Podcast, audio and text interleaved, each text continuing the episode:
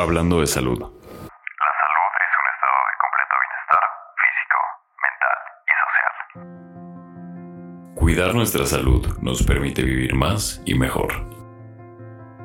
Comenzar por la prevención y la atención temprana de las enfermedades son fundamentales para lograrlo y la única manera de hacerlo es con información.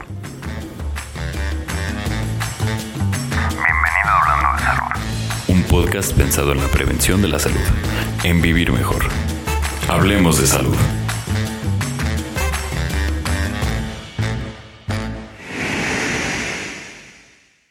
Buen día, soy la doctora Fabiola Mariño, director médico de PAES Pharma en México y les hablaré hoy de los pros y contras de la exposición solar.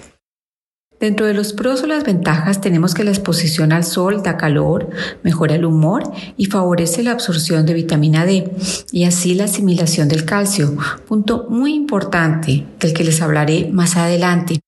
E incluso a nivel estético, para quien le guste así, el sol brosea.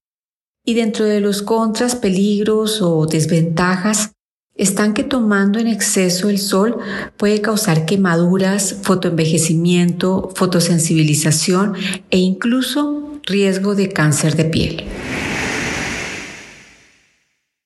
Un dato curioso. El plátano fue utilizado como tratamiento farmacológico en la antigua Roma.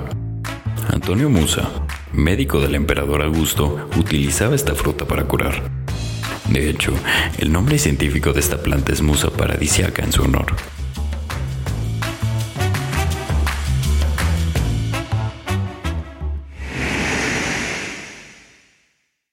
Precisamente por todos estos riesgos es común que usamos protectores solares y justamente por el uso necesario de estos protectores solares sumado a la alta contaminación de las grandes ciudades, comúnmente no obtenemos las ventajas de la exposición al sol, particularmente la disponibilidad de calcio en el organismo. Y aquí entra una pregunta. ¿Cómo la exposición al sol aumenta la disponibilidad de calcio?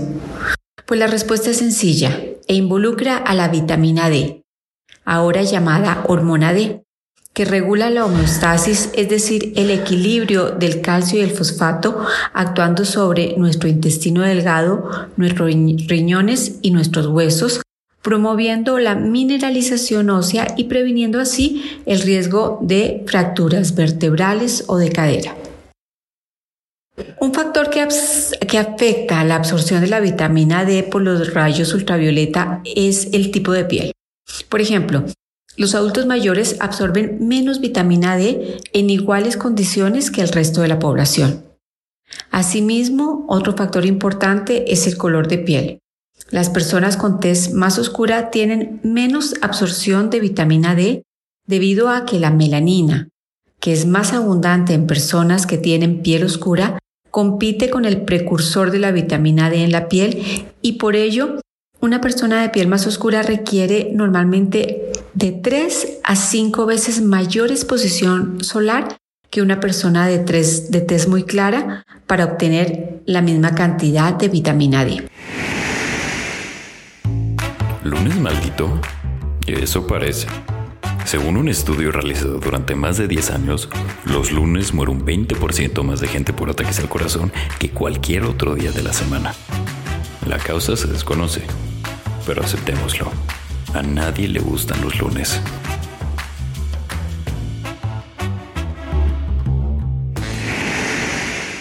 Y aquí entra una segunda pregunta que, comúnmente me hacen. Puesto que la exposición al sol es limitada, porque por ejemplo la persona usa protectores o vive en una ciudad con contaminación, estas personas me preguntan, doctora, ¿qué puedo hacer para tener buenos niveles de vitamina D? Y mi respuesta es, existen dos acciones importantes.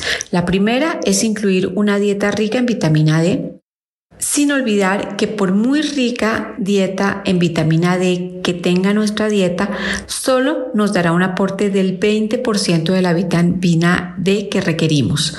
Por lo que es muy importante que las personas con bajos niveles de vitamina D tomen esta vitamina de acuerdo a las indicaciones de su médico.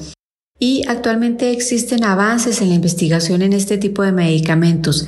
Existen ahora moléculas potentes que llevan a un nivel adecuado y muy rápido de vitamina D en el organismo y también medicamentos que se toman de manera espaciada, incluso una vez al mes. La invitación es a que mantengamos buenos niveles de vitamina D en nuestro organismo para obtener grandes beneficios en nuestros huesos, pero también para obtener beneficios en otros órganos, tema del que les hablaré en próximos podcasts. Espérenlos. Muchas gracias.